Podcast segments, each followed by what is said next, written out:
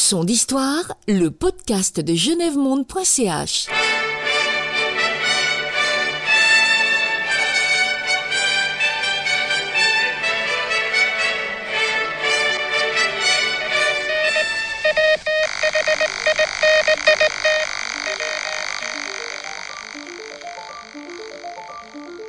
Genève Monde, au carrefour de l'histoire. Bonjour et bienvenue, c'est Son d'Histoire, le podcast d'histoire euh, sur la Genève internationale à base d'archives et de récits. Mon nom est David Glaser. Bonjour Véronique Stanger. Salut David. Ah oui, je devrais dire salut. Notre podcast d'aujourd'hui est consacré à l'Union européenne de radiodiffusion, l'UER, sujet aussi de notre dossier que vous pouvez d'ores et déjà consulter sur genèvemonde.ch. Alors Véronique, pourquoi avoir choisi ce sujet? On l'a choisi déjà pour son actualité parce que l'Eurovision de la chanson est l'un des événements culturels hein, de l'UER probablement euh, le plus connu dans le monde, à Liverpool. Exactement, en Angleterre, ça devait être en Ukraine, mais la situation évidemment obligeait les organisateurs à le, déplacer. Hmm. Alors l'Eurovision, évidemment, c'est l'émission qu'on aime euh, ou qu'on déteste, ça dépend. Bedos disait l'émission la plus bête d'Europe et la plus regardée au monde. Alors euh, bon, il y avait un, célèbre sketch qui disait Belgium, one point, et puis évidemment ça faisait beaucoup rire. Bon, il y a eu beaucoup de changements de depuis euh, le sketch de l'humoriste français. Euh, énormément de changements. Et puis, on dirait que cette compétition est redevenue crédible. Oui, bon, en tout cas, c'est une émission euh, très populaire hein, qui s'inscrit donc dans l'histoire de la diplomatie culturelle européenne. Et donc, c'est aussi pour ça qu'on a choisi donc ce sujet, mais aussi pour d'autres raisons qui font peut-être plus directement écho au projet éditorial que nous portons à genèvemonde.ch. L'UER, euh, comme tu le sais très bien, David, c'est la plus grande alliance de médias de services publics au monde et la SSR en Suisse en est membre depuis sa création en 1950. L'UER, c'est donc une histoire des médias en Europe, mais c'est aussi plus largement l'histoire de la coopération internationale dans le domaine des communications un sujet que peu de monde connaît et qu'à genèvemonde.ch on avait envie de faire découvrir.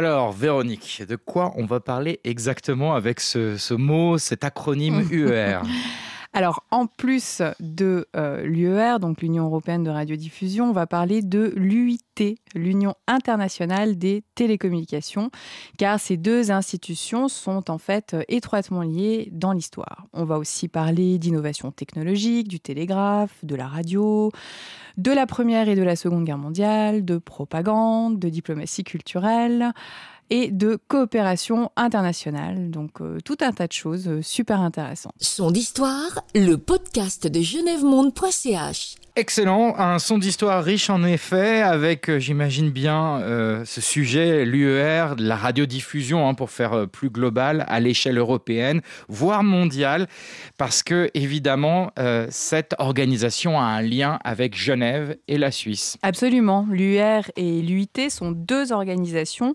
qui ont leur siège à Genève et qui partagent donc un lien avec l'histoire de la Genève internationale. Genève et la Suisse ont été des lieux historiques euh, importants pour le développement de la coopération internationale dans le domaine des communications. Une histoire qui est aussi peu connue et qui devrait donc intéresser les auditeurs de Son d'Histoire. David, est-ce que tu savais que la Suisse accueille depuis la fin du 19e siècle la deuxième plus ancienne organisation internationale?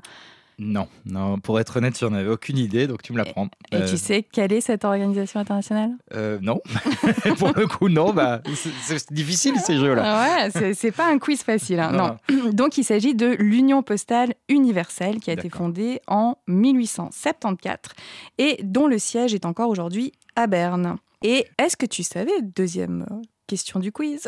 Est-ce que tu savais que la première organisation internationale à avoir été créée est l'Union télégraphique internationale qui a été fondée à Paris en 1865 Alors, au risque de te décevoir, non, je ne savais pas. Donc, l'Union télégraphique internationale, c'est l'ancêtre de l'Union internationale des euh, télécommunications, j'imagine. Enfin, c'est le même acronyme, UTI ou UIT. Enfin bref, c'est un peu la même chose. Voilà, exactement. Ça se ressemble et c'est tout à fait juste.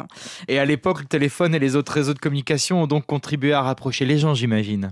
Oui, à rapprocher les gens, mais aussi les, les nations. Et j'irai même plus loin, les technologies comme le télégraphe, puis le téléphone ont fourni les conditions nécessaires au développement des relations internationales. La société nation commence à sortir victorieusement d'une crise profonde. Il appartient aux États qui sont convaincus qu'elle accomplit une fonction vitale et représente un instrument de protection du droit des peuples contre l'esprit de conquête et de domination, de poursuivre la tâche de renforcement et de la consolidation de l'institution de Genève. Monsieur le Président, Mesdames, Messieurs, premier délégué de la France, je viens cette année, comme les précédentes, apporter à cette tribune un acte de foi sincère et ardent dans la société des nations. Alors Véronique, tu viens de dire que les communications ont été essentielles au développement des relations internationales. On vient d'entendre une archive RTS et la voix, c'est celle de José Cairo Damata en 1929 sur Radio Genève, donc archive RTS, bien sûr. Et on entend aussi après euh, Aristide Briand, il est un peu partout, acteur majeur évidemment de la SDN qui représente la France et euh, voix euh, vraiment autoritaire importante, disons. Mhm. En, en Suisse, euh, la radio devient le premier média dans les années 1930. La radio suisse diffuse sur les ondes les programmes de la Société suisse de radiodiffusion, la SSR, mais aussi les conférences internationales de la SDN. Donc, ce qu'on a entendu. Exactement. Alors, effectivement, quand la Société des Nations euh, s'installe à Genève, euh, un, une des questions qui se pose assez rapidement, c'est euh, comment faire connaître les conférences internationales, euh, comment euh, les faire entendre euh, sur les ondes, les ondes radio. Et ça participe aussi, tu sais, de cette nouvelle diplomatie internationale, qui est une diplomatie ouverte, transparente, publique, par opposition à la diplomatie secrète. Donc il y a effectivement cette question qui se pose. Et ce qui est aussi intéressant, c'est que la SDN va même créer sa propre station euh, de radio en 1932 au Palais des Nations à Genève. Et euh, donc, elle utilise cette station de radio pour diffuser euh, des émissions radiophoniques, euh, des comptes rendus des séances qui s'organisent à Genève, et aussi pour diffuser ses télégrammes. Et cette station a été connue sous le nom de Radio Nation. Radio Nation, oui, tout à fait euh, logique comme nom. Euh, si on revient en arrière, donc à, la fin du 19e siècle, les communications entre les nations, voire entre les continents, se développent rapidement grâce à tout un tas d'innovations technologiques. Oui, et euh, peu avant l'apparition du télégraphe en 1793, on pouvait pas tellement communiquer au-delà euh, d'une certaine distance, je dirais même au-delà d'un certain voisinage. Le télégraphe, euh, du coup, va vraiment changer la donne, euh, même s'il est utilisé dans les communications privées seulement plus tard, à partir de 1850. Et cela reste très cher, donc accessible seulement à une élite. Tout ça pour dire que le télégraphe était d'abord un instrument de communication des gouvernements. Et ensuite, l'intensification des usages de euh, ce moyen de communication va euh, soulever un certain nombre de problèmes et va se heurter aux frontières nationales. Alors, ça veut dire que les pays ne voulaient pas que les communications circulent sur leur territoire? Non, en fait, le problème, c'était plutôt le passage des frontières. En fait, la circulation internationale télégraphique était soumise à des taxes très très élevées, ce qui, tu t'en doutes, allait rapidement poser problème. Mais à côté euh, de cette question du coût, il y avait aussi celui de la répartition des taxes entre les divers pays. Et il fallait aussi pouvoir intercepter les messages, les traduire et les acheminer vers leur destinataire. David, est-ce que tu savais voilà, qu'au début, les télégrammes internationaux étaient réécrits sur papier et portés par messager à chaque traversée de frontière Eh bien non. Ben voilà, j'ai zéro sur euh, toutes les questions que tu as posées. Non, mais je suis pas surpris, ceci dit, parce qu'on aimait bien la paperasserie, j'imagine, euh, en tout temps, en fait. Donc voilà, à cette époque, ça me surprend pas. Ouais. En tout cas, pour résumer, le système de taxation et la traduction euh, sont donc deux problèmes qui euh, sont totalement nouveaux en fait dans les relations internationales et vont faire l'objet de discussions euh, à partir de la fin du 19e siècle. Il fallait donc mettre de l'ordre dans les communications, c'est ça? Exactement, il fallait des règles communes.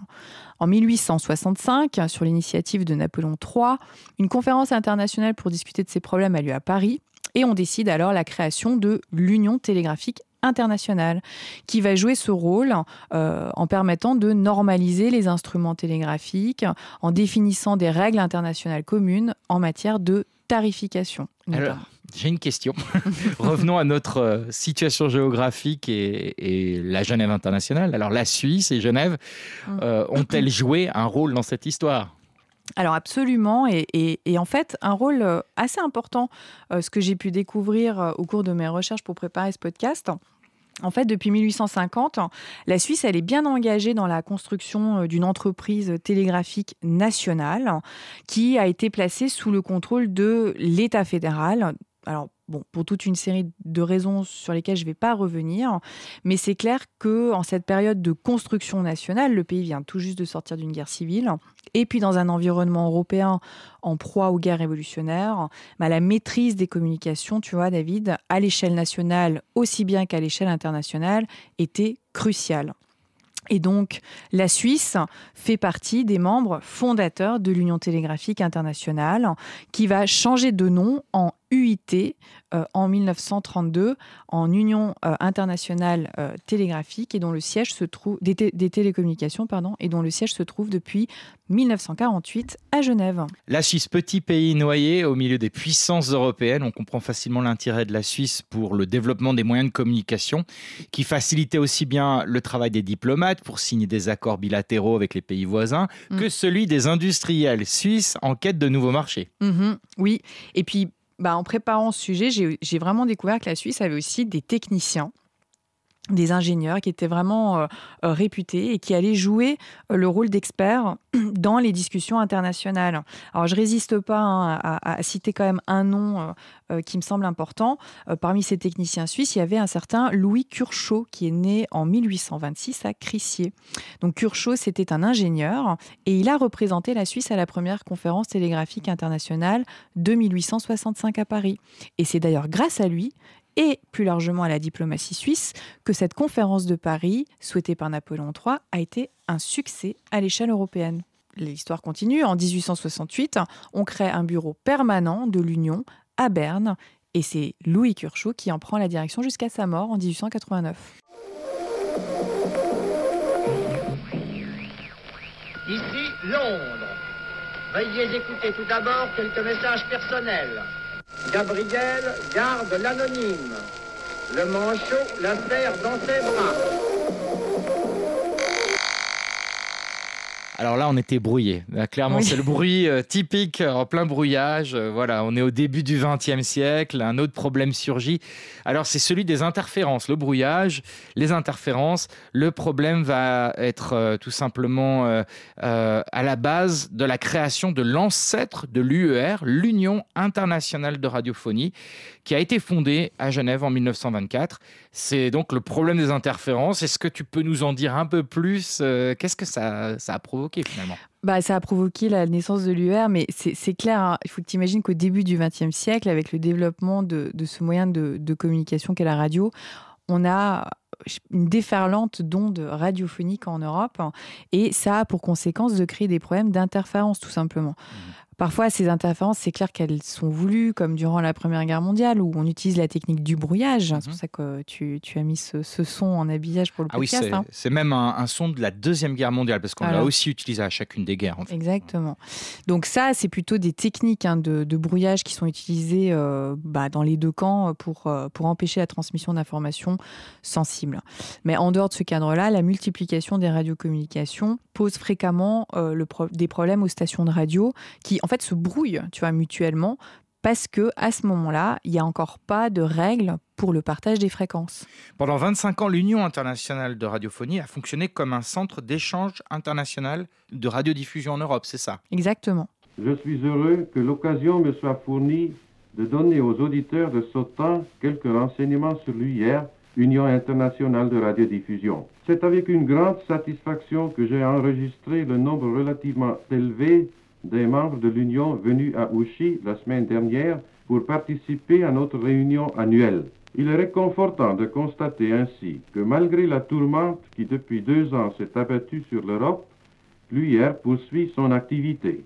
L'UIR est fondée sur le principe d'une étroite collaboration entre tous les pays intéressés à l'essor de la radiodiffusion qui, par son essence même, a un caractère international.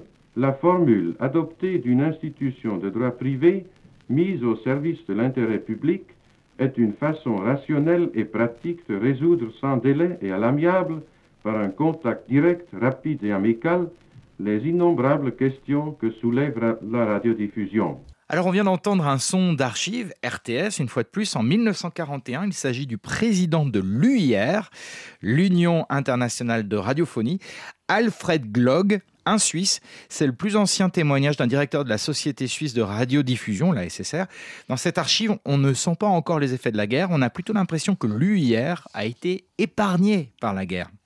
Bah, en fait, c'est plutôt le contraire, mais peu de gens connaissent aujourd'hui les changements violents euh, dans la radiodiffusion qui ont suivi euh, l'ascension d'Hitler. Bon, je te la fais courte, hein, mais l'Allemagne nazie a en fait pris le contrôle de euh, l'UIR pendant la guerre. Et pour le régime, la radiodiffusion, c'était vraiment un instrument central dans sa politique étrangère. Alors la question qui tue maintenant, l'UIR a collaboré, oui ou non, avec les nazis? Alors, de ce que j'ai pu euh, lire, euh, je pense pas qu'on puisse dire que l'UIR a collaboré avec euh, les nazis, parce qu'il n'y a aucune source qui permet vraiment de l'affirmer. Mais par contre, c'est clair que l'Allemagne nazie a pris le contrôle de l'UIR. Surtout, les installations de Bruxelles sont tombées dans les mains des Allemands qui étaient membres de l'UIT. Et l'UIT a servi pendant la guerre, ainsi disaient les Alliés, seulement aux Allemands et pas à l'autre côté, de manière qu'après la guerre, alors, la grande partie des pays d'Europe ont décidé de faire une autre organisation et de laisser tomber l'UIT à Genève. Était resté dans l'UIT à Genève pour finir seulement l'Espagne, la Suisse, le Vatican. L'Allemagne, évidemment, et l'Autriche n'avaient rien plus rien à faire là-dedans. Et les autres pays ont formé une organisation internationale de radio, OIR, qui avait d'abord le siège à Bruxelles, mais cette organisation a été prise très vite sous le gouvernement des pays communistes. Son d'histoire, le podcast de genèvemonde.ch. Alors on vient d'entendre, euh, Véronique, une archive euh, avec Dominique Karl. Euh, on est après la Seconde Guerre mondiale. Le conflit de guerre froide entre l'Est et l'Ouest aboutit à une scission. En 1946, les pays du bloc soviétique se retirent de l'UIR pour former l'Organisation internationale de radiodiffusion et de télévision, OIRT, dont le siège est à Prague. Tout à fait. Et puis en 1950, donc quatre ans plus tard, l'UIR est rebaptisé UER pour Union européenne de radiodiffusion. Et l'initiative revient à la British Broadcasting Corporation qui convoque en 1950 une conférence des euh, organisations de radiodiffusion d'Europe occidentale en Angleterre. Il y a 23 pays d'Europe qui sont représentés, mais aussi euh, d'Afrique du Nord et du Proche-Orient. Donc on voit ici euh, la persistance et l'importance des liens coloniaux dans cette histoire de la radiodiffusion. Bref, les travaux de cette conférence va amener à la création, le 12 février 1950 exactement, à la création de l'Union européenne de radiodiffusion. La British Broadcasting Corporation, la BBC en fait. Ben voilà, on a une archive des, des années 50. Hey, watch her, Grace. She's terrified. Oh my God, this is ghastly. Get out of it, quickly. Judy in those boxes at the end. Yes, all right, but you get out, Grace. Go on, get out. Look, can you take the pony? Yes, I'll try. Neckerman. Inside! Inside! Woo!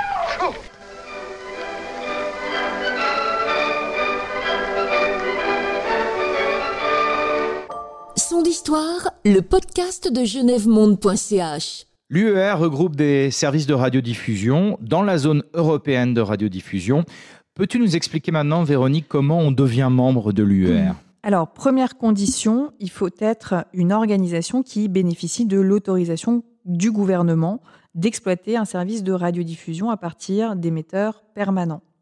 Ça, c'est la première condition. Puis la deuxième condition, c'est que euh, l'organisme de radiodiffusion doit appartenir à un pays membre de l'Union internationale de télécommunications, l'UIT. Et là, tu vois, c'est intéressant parce qu'on retrouve les liens étroits qui se sont tissés euh, depuis la fin du 19e siècle entre voilà, l'UIT et euh, l'Organisation internationale de radiocommunication. Et donc, en devenant membre, chaque radio, chaque télévision s'engage euh, à partager un certain nombre de contenus. C'est des images, la musique, et puis aujourd'hui, ben, des podcasts. Mais alors, l'UER, c'est un, nom trompeur, puisque tous les pays du monde, en fait, peuvent potentiellement adhérer à l'UER. Ouais, c'est vrai, c'est intéressant ça.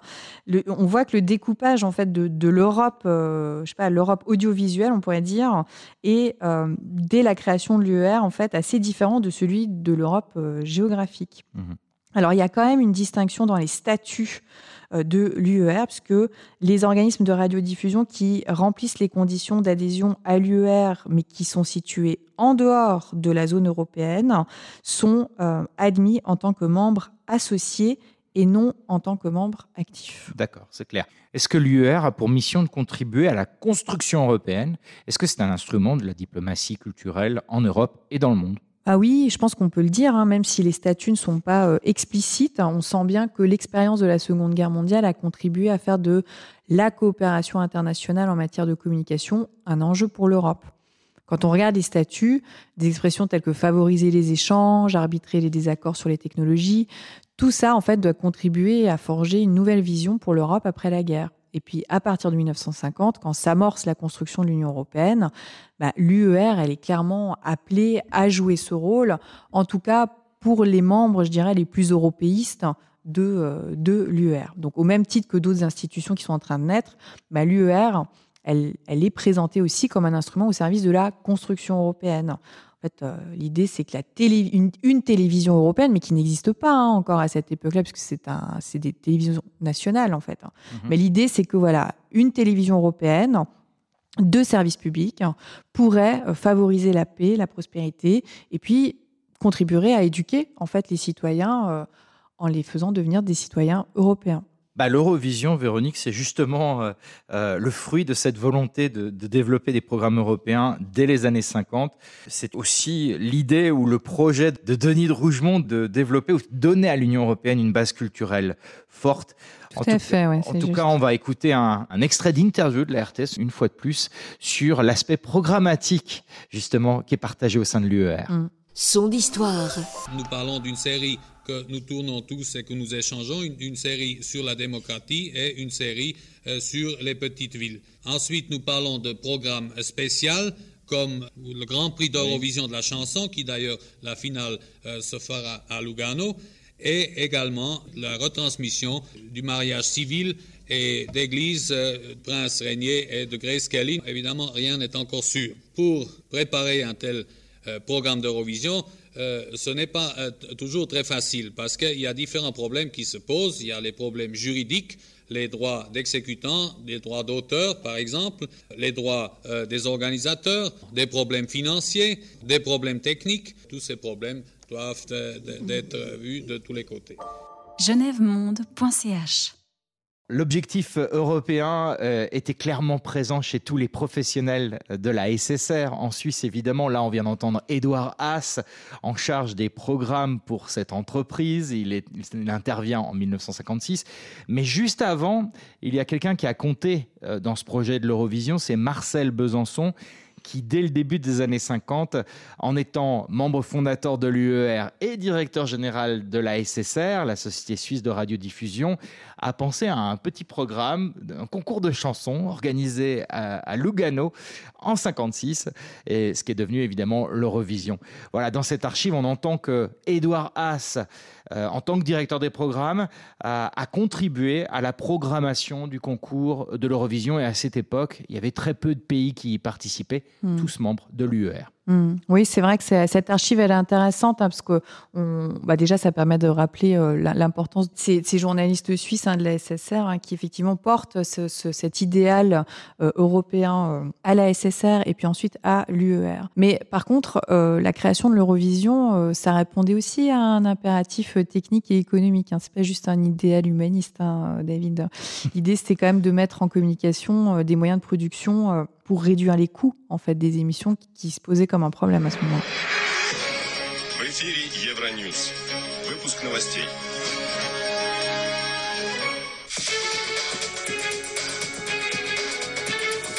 Euronews, le journal. Dans les années 80 euh, et 90, Eurosport et Euronews voient le jour, deux réseaux de télévision européens mais à part ça, même à Euronews, les cultures nationales sont loin d'être dépassées. Euronews a, plutôt été un échec. Il continue évidemment à exister, ce réseau, mais on sent que la chaîne était une sorte de tour de Babel difficile à piloter depuis le hmm. début. Alors il y a une anecdote connue, on parle de cette télévision en boîte, de présentateurs qu'on ne veut pas voir, et cette joke récurrente, Euronews, c'est en gros les infos d'hier produites aujourd'hui pour être diffusées demain. Le problème, en effet, c'est la lourdeur de fabrication d'une chaîne pan-européenne, traduite en plusieurs langues. D'ailleurs, elle est aussi en difficulté économique euh, de tout temps. Et puis, aujourd'hui, actuellement, puisqu'elle doit se séparer de 200 collaborateurs. Bref, Euronews, c'est un, vœu, mais euh, qui n'a pas été couronné de succès. Oui, alors effectivement, euh, l'expérience d'Euronews bah, permet bien de, comprendre que voilà, malgré cette, euh, ambition voilà, de créer euh, des programmes européens, euh, même si technologiquement en fait c'est possible, et puis c'est possible grâce à l'UER, mais il y a quand même toujours du chauvinisme politique qui fait que voilà, ces, projets sont, sont, difficiles à mettre en œuvre. Mais bon, ça, c'est pas un problème qui date d'aujourd'hui. Hein.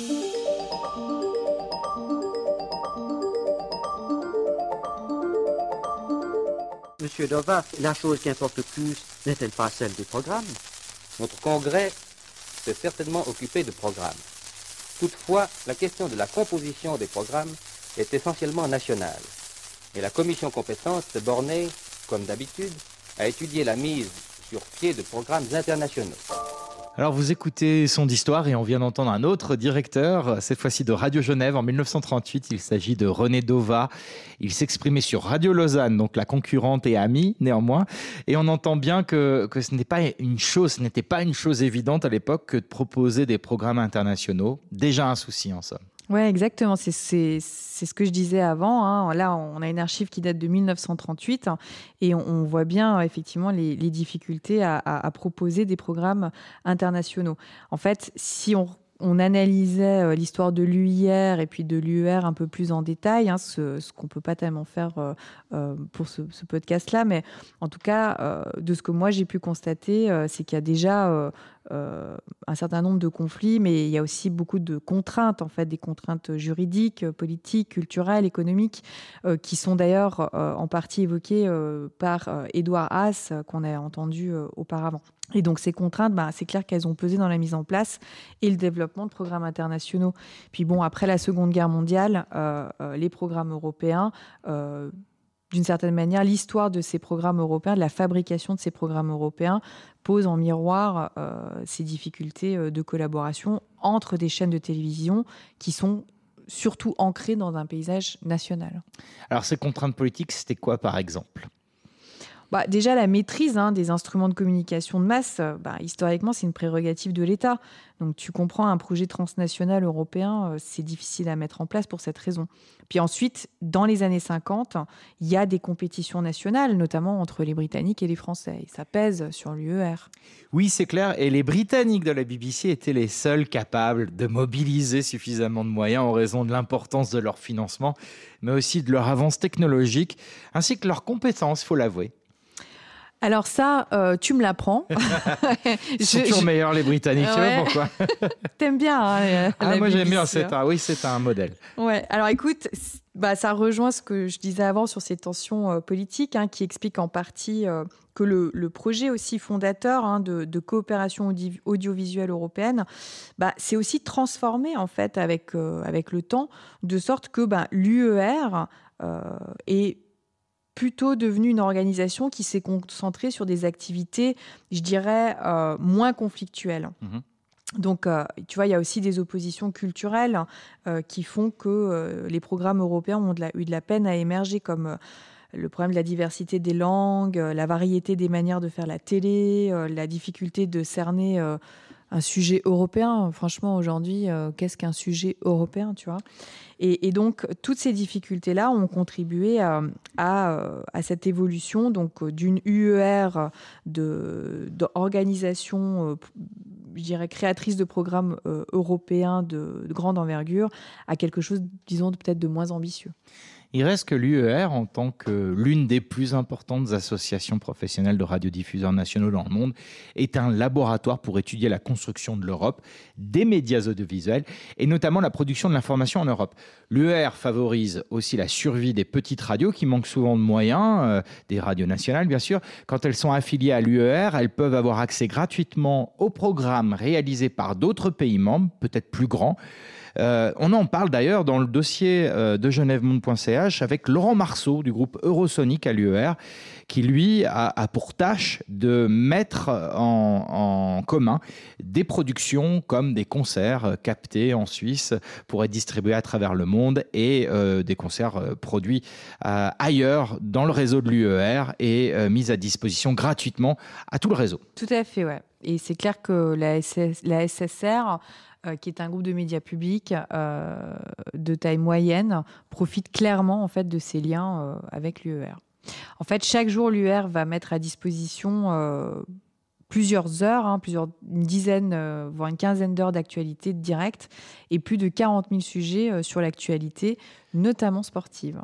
Et chaque année, c'est environ 3000 concerts qui sont mis à disposition des membres de l'UER, ce qui en fait, comme tu, tu l'as suggéré juste avant, un- le plus grand échange musical au monde. Oui, avec des concerts euh, de pop, de folk et de world, ça c'est pour l'Eurosonic à Genève, et dont les radios de la SSR sont évidemment partenaires. Il y a d'autres radios partenaires, on parlait de la BBC, Six Music notamment à Londres, ou encore FIP, euh, la radio de Radio France, radio musicale qu'on aime tous Ouais. euh, et toutes. Et euh, voilà, vois, ça, ils sont ça tous là. Et rejoint ce que je voulais essayer de, de dire avant, c'était que l'UER, en fait, est- s'est beaucoup investi dans justement euh, les concerts, la musique, le sport, qui, euh, effectivement, on a l'impression que c'est moins conflictuel. Peut-être qu'il faudrait un peu réfléchir à ça, mais en tout cas, euh, c'est ce qui, effectivement, dans cette direction que l'UER est, est allé. Okay, Neil, we can see you coming down the ladder now. Neil, we can see you coming. Okay, I just checked uh,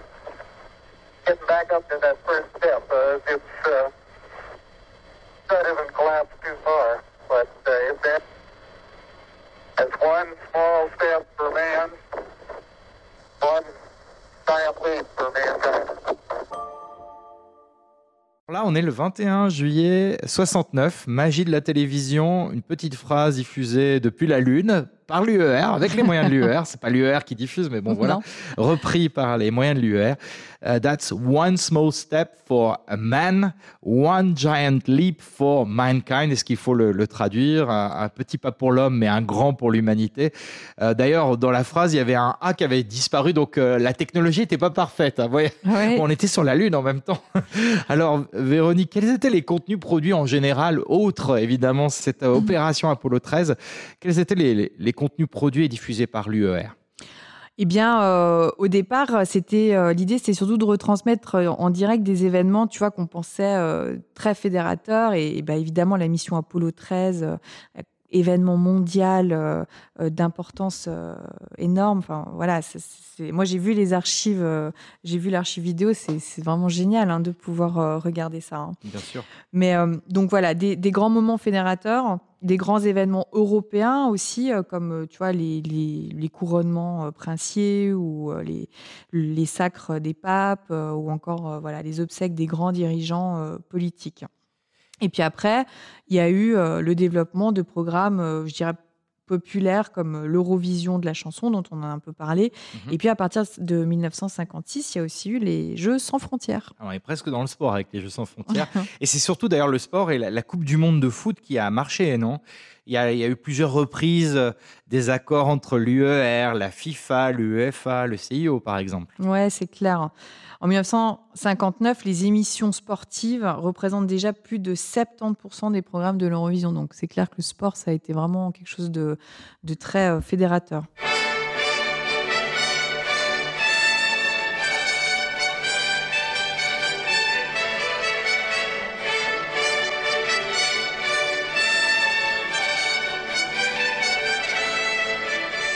Ah, ce son symbolique de toute retransmission, plutôt des débuts de retransmission et des fins, des couvertures en direct, des... Euh, ouais, c'est vraiment le Te Deum du compositeur français Antoine Charpentier en 1692, c'était il y a longtemps, et c'est devenu l'hymne de l'Eurovision, le générique comme on dirait, euh, l'indicatif, euh, voilà, donc tout le monde le connaît en gros. Oui, c'est clair. Et pour en savoir plus, allez découvrir euh, la partie mémoire de notre dossier sur l'histoire de l'UER sur genèvemonde.ch. Alors l'UER, c'est pour la partie organisationnelle et pour la partie immergée de l'iceberg. Voyons plutôt la partie qui émerge. Il y a le concours évidemment Eurovision de la chanson, incroyable succès mondial, sans compter l'impact euh, à l'année sur les réseaux sociaux avec l'Eurovision Song Contest, le concours euh, de la chanson. On est dans le soft power, encore un mot anglais. En français, on dirait la diplomatie culturelle, c'est bien ça. Mm. Oui, alors euh, la diplomatie culturelle, euh, c'est clair qu'elle fait intégralement partie hein, de, de, ces programmes européens qui sont parrainés par l'UER.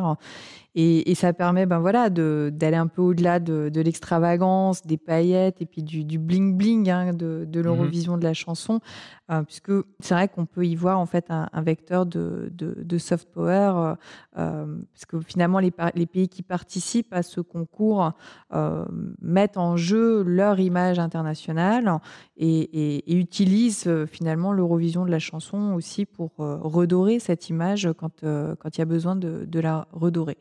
Et en fait, bon, tout ça, c'est des choses de, de la diplomatie. On parle aussi parfois de, nation branding. Oh, c'est bien dit. L'Eurovision, ce n'est donc pas que de la chanson, mais donc c'est de la politique, on est d'accord Absolument. Mais pour en savoir plus, euh, on invite nos auditeurs de Son d'Histoire à aller consulter euh, notre dossier consacré à ce sujet euh, sur genèvemonde.ch, où vous pourrez notamment découvrir l'interview exclusive vidéo et audio de Jean-Marc Richard réalisée avec Olivier Lupkeban sur l'Eurovision. Jean-Marc euh, commente le concours depuis plus de 30 ans pour la RTS. Exact. Autre entretien, Véronique, avec Dave Goodman, le responsable de la communication de l'Eurovision. C'est un entretien en anglais. Il nous raconte la géopolitique du concours et l'évolution de ce même concours au fil des décennies. Sans oublier l'interview, on en a parlé pendant ce podcast, de Laurent Marceau, le responsable du groupe Eurosonic à l'UER, qui permet donc aux radios partenaires de l'UER d'échanger plusieurs centaines de contenus de qualité comme des concerts. Voilà. Alors je te remercie Véronique euh, pour cette, euh, pour cette édition de Son d'Histoire. Merci à toi. Comme à chaque fois. Aujourd'hui c'est Cyril Delemer qui euh, prenait le son. Merci Cyril. Son d'Histoire est pensé, écrit et réalisé par Véronique Stenger et moi-même David Glazer. À bientôt. À bientôt.